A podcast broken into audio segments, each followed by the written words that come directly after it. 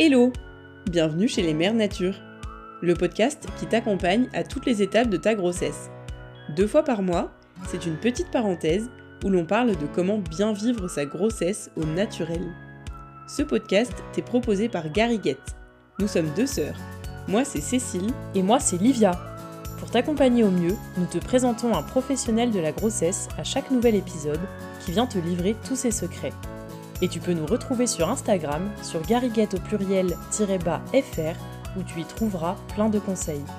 Bonne écoute Nous accueillons aujourd'hui Sophie Baconin, journaliste de formation. Aujourd'hui, tu as un podcast qui s'appelle Le quatrième trimestre, dans lequel tu parles de postpartum. Mais tu as également écrit un livre qui s'appelle Les secrets du postpartum, ainsi que des guides et des magazines. Tu es également maman de deux enfants. Décidément, tu es la personne idéale pour venir parler avec nous de postpartum. Bonjour Sophie. Bonjour Cécile, bonjour Olivia, merci de me recevoir euh, sur votre podcast. Bonjour Sophie, avec plaisir. Merci d'avoir accepté d'enregistrer cet épisode euh, avec nous. Est-ce que tu pourrais te présenter brièvement toi et ton parcours professionnel? Oui, alors moi je suis journaliste depuis, euh, depuis une dizaine d'années. Alors je ne sais pas si aujourd'hui on peut encore dire euh, que je suis totalement euh, journaliste, mais quand j'ai décidé de créer mon podcast, en fait j'étais en congé parental. J'avais décidé de prendre un an de congé parental pour, bah, pour prendre soin de mon fils. Et j'avais déjà en tête de, de créer un podcast parce que moi j'étais j'évoluais en fait dans la presse écrite et je trouvais que bah, pas que c'était rébarbatif, mais j'avais envie d'élargir un peu mon champ de compétences et c'était pas forcément possible dans le journal pour lequel je travaillais. Du coup, j'ai profité de ce congé parental et aussi que la thématique en fait se soit imposée à moi pour créer ce podcast le quatrième trimestre. Donc aujourd'hui, je suis journaliste, mais je suis un peu un peu mmh. plus, je trouve. C'est clair. Et on aime bien poser la question, si tu devais décrire ton métier, ton activité en tout cas en trois mots, ce serait lesquels? Alors, je dirais qu'il y a information, euh, je dirais qu'il y a multitasking, parce que du coup, bah, je suis entrepreneur, mais c'est vrai que j'ai un peu du mal à me retrouver dans ce, dans ce mot que je trouve euh, qui fait un peu peur. euh, voilà, donc, et postpartum, bien sûr, parce que c'est la thématique sur laquelle je travaille euh, tout le temps. Ouais. Alors, pour commencer, justement, on pense que c'est important de préciser que le postpartum et la dépression postpartum, c'est pas la même chose. Il y a des personnes qui ont tendance à mélanger, c'est pas évident. Donc, tu es d'accord avec ça? Ah oui, complètement. Moi, c'est souvent, euh, notamment ma belle-mère, qui me dit euh, Non, mais moi, j'ai pas fait de postpartum. Euh, parce qu'elle ne comprend pas pourquoi je parle de ça tout le temps. Et je lui dis, mais en fait, si tu as fait un postpartum, parce qu'à partir du moment où tu as accouché, bah, c'est là que commence le postpartum. En fait, le postpartum, c'est la période qui suit l'accouchement. Donc, à partir du moment où bah, tu as accouché, tu es en postpartum. Euh, c'est différent de la dépression postpartum, qui est une dépression, qui est une maladie, en fait. C'est mais c'est vrai que c'est un mot, je ne sais pas pourquoi, qui, qui, fait un peu peur et d'ailleurs dont on n'a pas parlé pendant des années. Moi, je me souviens quand j'ai accouché de mon fils, donc c'était en 2019, et quand j'ai voulu lancer le podcast, j'avais cherché s'il existait des livres sur le sujet. Bah, franchement, il, il en existait, mais c'était vraiment pas beaucoup, quoi. Mmh. Donc ouais, non, la dépression postpartum, c'est vraiment une maladie avec des, des symptômes quoi, de, de la tristesse, de l'anxiété, enfin des choses comme ça. Alors que le postpartum, c'est juste un fait. T'as accouché, t'es en postpartum, c'est l'après-accouchement.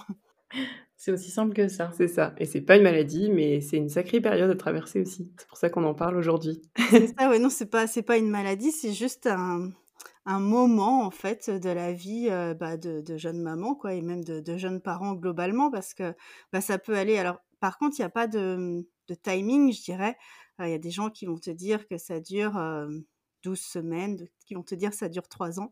Euh, c'est euh, en fait, moi je trouve que c'est hyper intime, c'est hyper euh, relatif à, à soi-même en fait, à ce qu'on vit, à la manière dont tu vas être entouré ou pas, aux, aux, aux, mots que tu vas avoir. Par exemple, tu peux avoir des saignements pendant 3 mois ou pendant 3 semaines. on n'est pas du tout égal, mais c'est comme pendant la grossesse. Il y en a qui vont avoir des, des mots qui vont être malades, qui vont vomir pendant, pendant toute la grossesse, d'autres qui vont avoir une grossesse super épanouie euh, avec rien du tout. On n'est pas, on n'est pas du tout égal. Oui, c'est clair. C'est important de le rappeler. Ça peut, ça peut rassurer aussi certaines mamans et futures mamans. Est-ce que selon toi, il y a d'autres fausses idées ou rumeurs qui courent sur le postpartum et que tu aimerais clarifier? Alors moi, depuis que j'ai lancé, heu, donc ça, j'entends souvent dire, heu: «Ah oui, mais heu, c'est très anxiogène de parler du postpartum parce que tu te focalises que sur les choses qui vont pas». Heu, je sais pas, par exemple, on va parler, d'hémorroïdes ou de, voilà, de la dépression ou de choses qui peuvent arriver, mais c'est des choses qui peuvent arriver et je trouve que, bah, c'est déjà si tu vas pas avoir tous les symptômes, enfin, en principe ou alors tu as vraiment pas de chance, tu vois? Mmh, mmh. Mais c'est quand même bien, je trouve, bah, de savoir que ces choses-là, elles existent. C'est pas parce qu'elles existent et qu'on en parle que ça va arriver. Je trouve que c'est de la prévention, en fait, c'est donner accès à l'information. Et puis, je trouve aussi que quand on est enceinte, euh, on- enfin, moi, il me semble que j'avais déjà entendu parler de, de ces choses-là, mais en fait, quand tu es enceinte, je sais pas, ça, ça glisse un peu, quoi. Mais je trouve que de tard. ouais, c'est plus tard que tu te dis: «Ah oui, en fait, heu, il me semble que j'avais entendu parler de ça».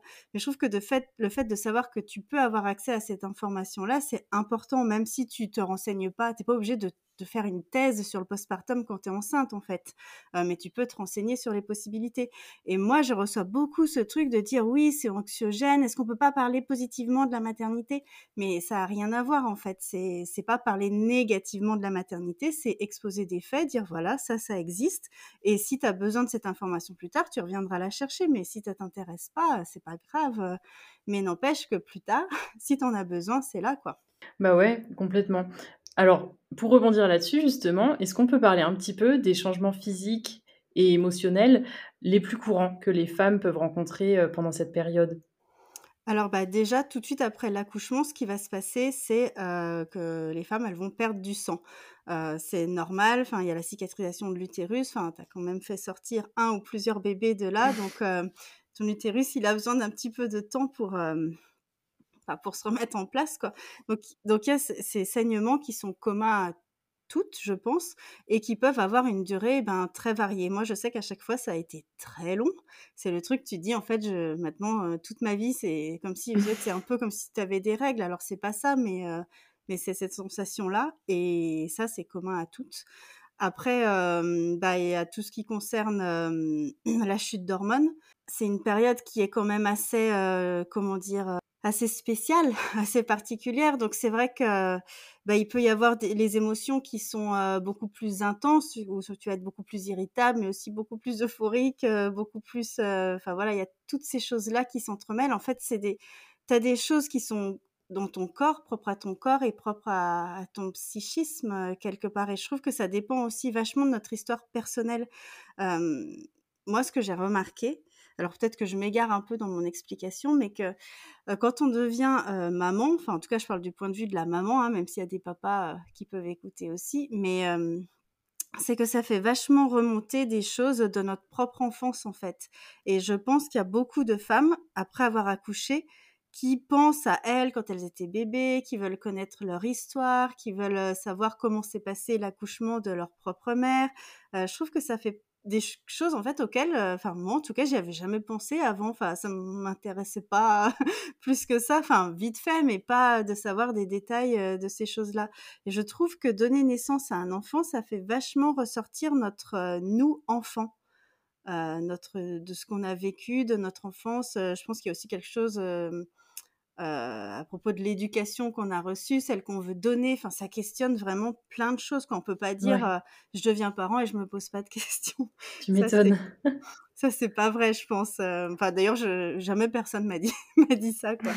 Je pense ouais qu'il y a ce truc commun à tout le monde, c'est d'un coup de se poser vraiment plein de questions sur tout quoi. Sur, heu, changer une couche, toi, bah, comment tu vas faire pour reprendre le travail, tout, tout, tout. Je trouve que ça chamboule vraiment tout. Et du coup, ouais, c'est vrai que donc c'est une sacrée période et donc justement, toi, tu dis que quand tu as accouché de ton premier enfant, tu avais pas trouvé beaucoup de ressources sur le postpartum.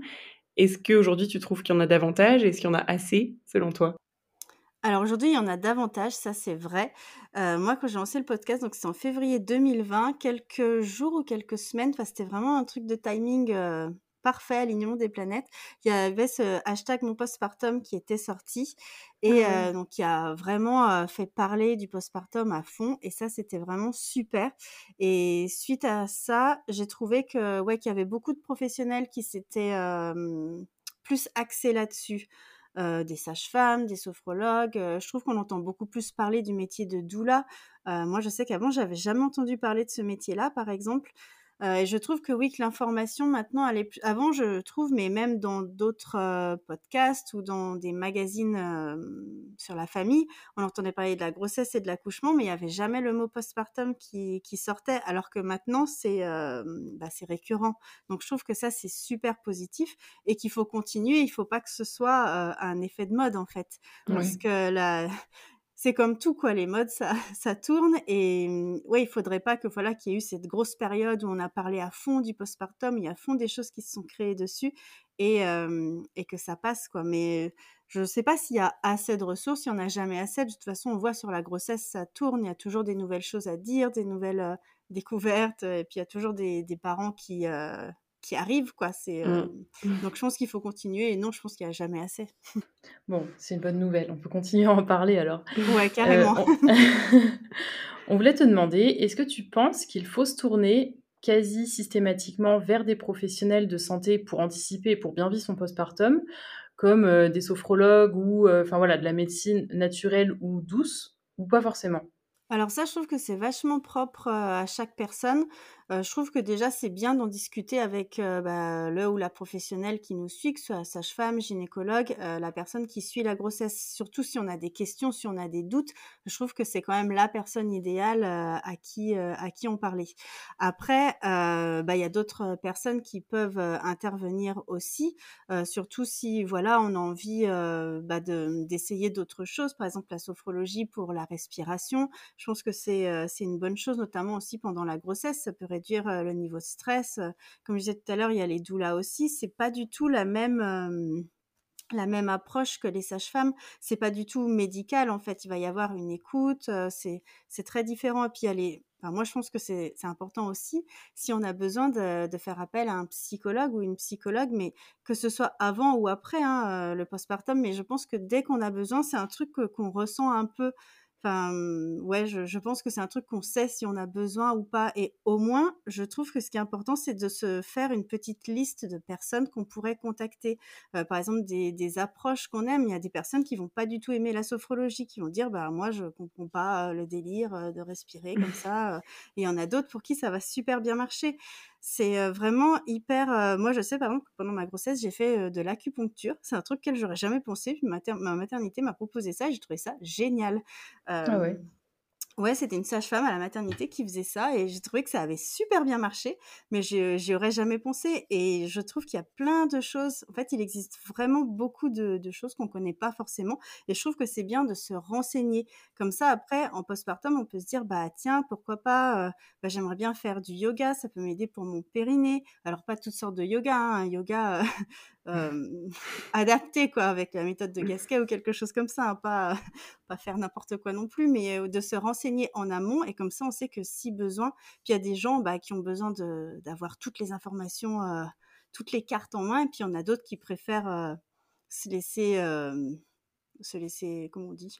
Porter. Voilà, qui, préfèrent se laisser porter et c'est très bien aussi. Je trouve qu'on sait chacune un petit peu ce dont on a besoin, ce qu'il faut pas bah, c'est s'isoler parce qu'on a peur bah, de ce que les gens vont penser ou on a mmh peur, je sais pas, des fois on a peur de pas être légitime à poser telle ou telle question, à se dire non mais j'ai pas si mal que ça, non mais je me sens pas si mal que ça.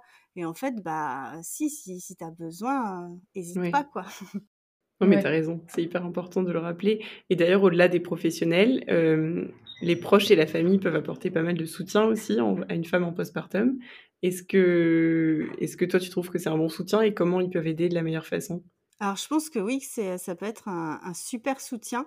déjà, bah, avec si on a si on a eu cet enfant avec quelqu'un, en parler, bah, déjà beaucoup échanger avec son partenaire parce que la personne qui nous accompagne au quotidien, elle a peut-être pas conscience de ce qu'on traverse en fait. souvent, on croit que la personne avec qui on vit, elle est dans notre tête. Euh, qu'elle sait exactement ce qu'on pense, ce dont on a besoin. On dit ah t'as pas fait ça, machin, mais il y a des choses qu'on peut pas, enfin des sentiments si on le dit pas, l'autre personne elle peut pas, elle peut pas s'imaginer. Et je trouve que le postpartum c'est tellement particulier euh, c'est vraiment un moment où il faut communiquer ou dire ce qu'on ressent.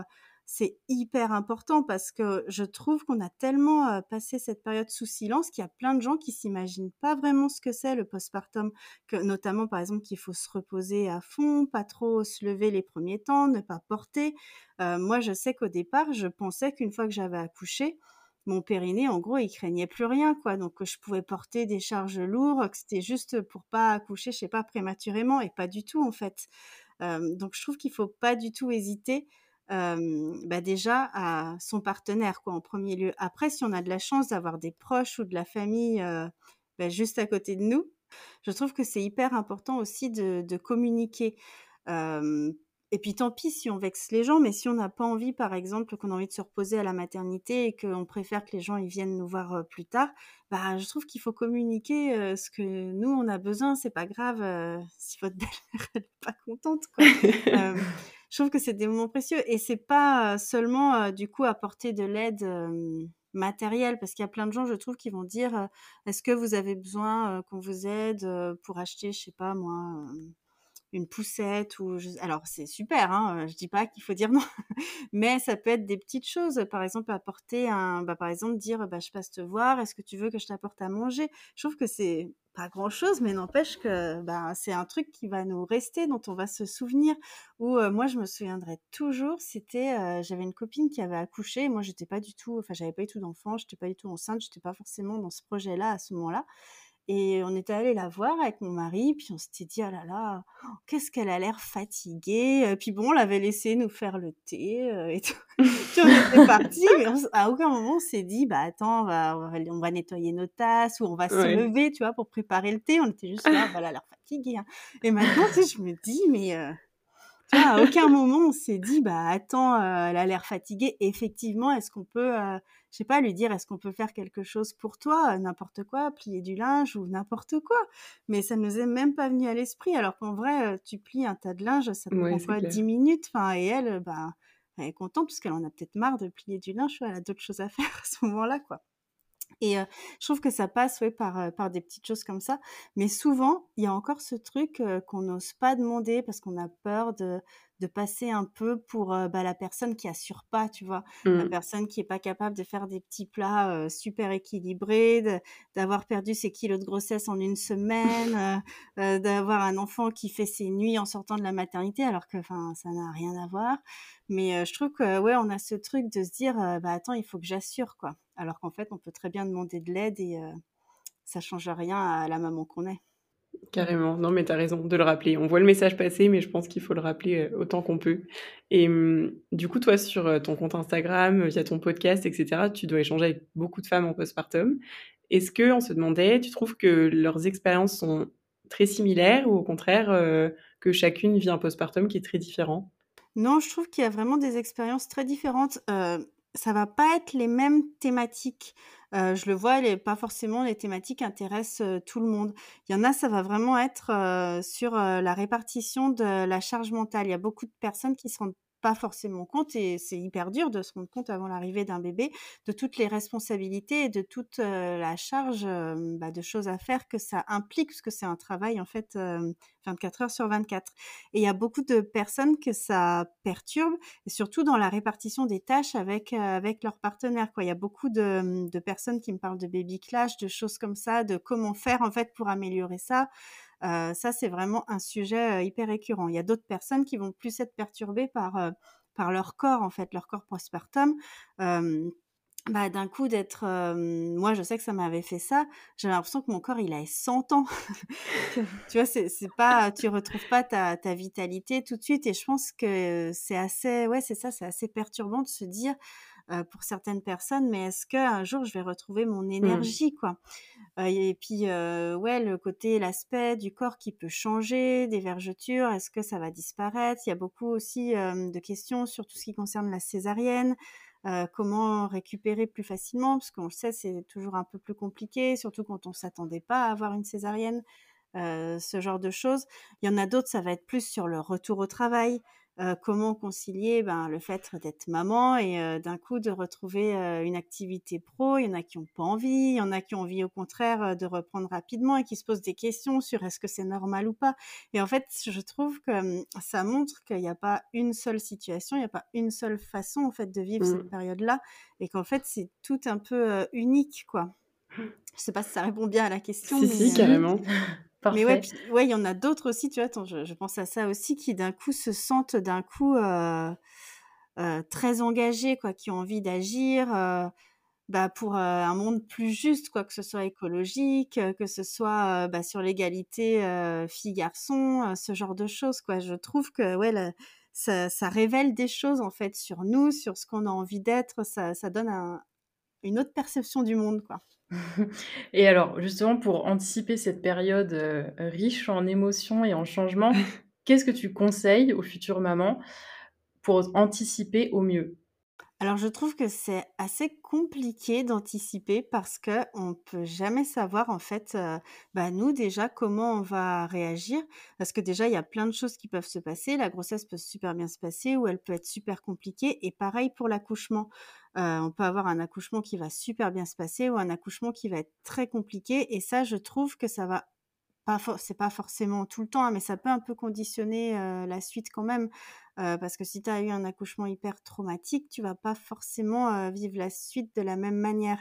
Ce qui se passe, c'est que on peut s'attendre à certaines choses. On peut s'attendre, par exemple, à avoir des saignements longs, on peut s'attendre à avoir bah, un allaitement qui se passe pas comme on veut. on peut s'attendre à avoir, je sais pas moi, des hémorroïdes ou d'avoir des, vergetures. Mais il y a des choses qu'on peut pas anticiper. Par exemple, on peut pas savoir non plus comment sera notre bébé. Si c'est un bébé qui va avoir un reflux ou si c'est un bébé qui, bah, qui dormira tout de suite. Parce que c'est pareil, le manque de sommeil. Euh, on a beau nous dire, oh, bah, pendant ta grossesse, euh, dors bien, parce qu'après tu dormiras plus. Euh, ça change rien. Hein. la fatigue, c'est pas non plus forcément quelque chose qu'on peut anticiper. Moi, ce que je trouve d'important, c'est de, bah, de savoir où trouver les ressources. Par exemple, de savoir identifier où est la PMI pas loin de chez nous, de savoir identifier quel professionnel on peut appeler, de savoir un petit peu ben, sur qui dans notre entourage proche on peut compter, de savoir s'il y a des personnes à qui on peut écrire et qui nous jugeront pas du tout, quoi. D'avoir une personne ressource à qui on peut vraiment dire tout et n'importe quoi à 4 heures du matin. ce genre, je trouve que ça, c'est des, petites choses, mais qui sont, qui sont précieuses dans les choses à anticiper, on peut aussi prévoir bah, de faire des, stocks, par exemple, d'alimentation, de, choses, de petites choses qu'on pourra grignoter ou qu'on pourra mettre au congélateur. C'est pas l'essentiel, mais n'empêche que des fois, ça peut dépanner et que ça peut vachement nous soulager de se dire, bon, j'ai fait ça, je sais que au moins j'ai ça. Mais, euh, mais voilà, il peut se passer tellement de choses ou rien en fait, tout peut super bien se passer quoi. c'est ça le, le pire, c'est que on peut anticiper des choses, mais la réalité, elle sera toujours, toujours, toujours autrement. C'est comme on peut jamais imaginer son accouchement. Enfin, on a tout essayé de le faire, je pense, mais dans la réalité, enfin, c'est impossible quoi. Anticiper, c'est vraiment savoir aussi bah, qu'on on n'est jamais seul à vivre à vivre ça. Souvent, on a l'impression, je trouve, que ben, on est un peu tout seul avec son bébé, que les autres ils peuvent pas nous comprendre. Et mmh, je trouve qu'à partir du moment où on en parle, on se rend compte que ah bah moi aussi, ah bah moi aussi. Et je trouve qu'il faut faire un petit peu le premier pas vers ça, quoi. Et que ça, c'est une bonne anticipation déjà de si on a des copines qui sont déjà passées par là, ou des cousines ou des collègues, d'essayer de tâter un petit peu le terrain pour voir si ça sera de bonnes alliées ensuite ou pas. Du coup, est-ce que toi, quand tu as eu ton deuxième enfant, tu avais l'impression d'être peut-être mieux préparée Et est-ce que tu as mieux vécu cette période ou pas particulièrement? Alors, j'étais mieux préparée dans le sens que bah, je connaissais plein de choses sur le postpartum. Alors, un truc qui est assez amusant, c'est qu'en plus, j'avais enregistré des podcasts, notamment sur le sommeil ou sur d'autres thématiques. donc, moi, j'ai accouché en décembre. Donc, genre, les épisodes, je les ai enregistrés en octobre, novembre. Donc, j'étais présente, hein, j'ai enregistré les épisodes, je les ai montés. Et puis, en les réécoutant quelques mois après, je me suis dit, ah, c'est drôle, je me rappelle pas du tout qu'elle avait dit ça, c'est vachement intéressant. Donc je pense, je sais pas, que pendant la grossesse, il se passe un truc dans le cerveau où, je sais pas, t'oublies, t'oublies des choses, quoi. Ou des fois, ouais, je regarde des trucs que j'ai publiés, je me dis, ah ouais, c'est vrai, ça c'est vrai, quoi. comme si j'avais, j'avais oublié, quoi. Donc c'est, c'est trop bizarre. Donc ouais, j'étais, j'étais au courant de certaines choses. de voilà de, plein de choses qui pouvaient se passer donc c'est vrai que j'étais pas stressée de me dire «Ouh là, là, qu'est-ce qui se passe?» machin? Mais moi, ma fille a eu un reflux et ça, c'est pas du tout quelque chose qu'on avait imaginé, parce que pour mon fils, il n'y avait pas du tout eu de, de problème ou quoi. Et c'est vrai que dès la maternité, en fait, c'était impossible de la poser. Jamais, en fait. On pouvait jamais, jamais la poser. Donc, elle était 24 heures sur 24 sur nous. Donc, on s'est beaucoup relayé, mais même la nuit. Donc, par exemple, ben, moi, la nuit, quand c'était mon tour, je dormais pas parce que j'étais trop stressée. Enfin, je voulais que ma fille, elle dorme, mais je sais pas, j'avais peur de m'endormir, qu'elle glisse. Euh, n'importe quoi. Donc c'est vrai que ça, c'est donc ça a duré ouais, trois mois, plus ou moins. Trois, presque quatre mois, je dirais. Après, on a changé de pédiatre, hein, euh, ça s'est beaucoup mieux passé. Et, euh, et en fait, ça, c'était un truc auquel on s'attendait, mais pas du tout pas du tout, pas du tout. Mais moi, au niveau de mon corps, c'est bizarre, mais bah, je me suis sentie vachement mieux. Mais je pense que parce que je savais, en fait, j'avais déjà vécu une fois, donc je savais à peu près comment mon corps réagissait, les choses que je pouvais avoir. Donc ça, ça m'a pas du tout dérangé. c'est plutôt, contrairement à la première fois, quoi. Mais là, c'était vraiment plus par rapport à ma fille qui avait ce reflux et qu'on savait pas gérer. Du coup, ben Ouais, ça, ça nous a un peu un peu fauchés, quoi. Mais, mais du coup, on en plus, ce qui est bizarre aussi, c'est que quand on est dedans, on a beau avoir accès à l'information et tout, il y a des choses toutes bêtes auxquelles on pense pas. moi, je me rappelle, j'avais une copine, bah, la même, que j'étais allée voir, qu'on n'a pas à qui on n'a pas lavé les tasses, qui m'a dit: «Mais, vous avez pensé à changer de pédiatre?» enfin, ou aller voir quelqu'un d'autre. Je dis: «Bah, non». Alors que je passe mon temps à dire ça, quoi. N'hésitez pas à changer de professionnel, ça vous convient pas. Et c'est vrai qu'on a changé de pédiatre et que bah, ça a été beaucoup mieux. Et c'est vrai que des fois, on a beau avoir l'information, je sais pas, on, quand on est dedans, on, perd un petit peu sa lucidité, quoi. Donc ne pas hésiter à réécouter plusieurs fois les mêmes conseils finalement. Non, mais ouais, c'est ça, ouais, de relire des choses, même si on a l'impression d'être bien, d'être bien renseigné. Je trouve qu'il y a toujours des choses, bah, qu'on peut toujours apprendre des nouvelles choses, avoir des nouveaux points de vue, avoir des nouveaux témoignages. C'est vrai que, c'est pas parce qu'on a l'impression de savoir, qu'en fait on sait tout, c'est il y a toujours d'autres choses, quoi. C'est ça. D'ailleurs, pour terminer, on aime bien poser la question, alors tu nous en as déjà donné beaucoup, mais est-ce que tu as un petit secret à partager avec toutes les mères nature qui nous écoutent? Alors moi, mon secret, c'est justement de ne pas avoir, de secret, quoi. c'est vraiment, de, mmh, ouais, de dire les choses, quoi, de pouvoir, bah, se libérer de ces choses, même celles dont on a un peu honte parfois, de se dire, «Bah, je me libère de ça» parce que, bah, je trouve que plus on emmagasine justement des choses un peu négatives en nous, moins on arrive à bien les digérer, quoi. Une fois que c'est dit, une fois que c'est sorti, on se rend compte qu'au final, c'était pas un si gros problème en fait. des fois, on a l'impression, on se fait un peu des montagnes des choses, mais on peut, je trouve qu'en en parlant, on trouve des solutions à plusieurs, que ce soit avec son partenaire, avec des amis, avec des professionnels de santé. Donc, je trouve qu'il faut pas hésiter justement à, parler et à pas garder des choses secrètes en nous. C'est ça mon petit secret. Bah, écoute, merci beaucoup Sophie pour ton petit secret et puis pour tout ce moment qu'on a partagé. On a appris plein de choses. Bah, merci à toutes les deux. et puis surtout, on a démystifié un peu ce fameux postpartum. Donc, euh, j'espère que, ça rassurera les futures mamans qui nous écoutent. Et merci pour tes confidences et tes conseils. C'était un réel plaisir de t'accueillir. Et du coup, on mettra en description de l'épisode toutes les ressources que toi tu proposes de ton côté. Et on te souhaite plein de bonnes choses et à très bientôt. Merci à toutes les deux, à très vite. Merci, à bientôt. Merci d'avoir écouté cet épisode. Nous espérons que tu as passé un très bon moment en notre compagnie. N'hésite pas à t'abonner et à commenter. On se retrouve dans deux semaines et en attendant, rejoins vite notre communauté sur Instagram.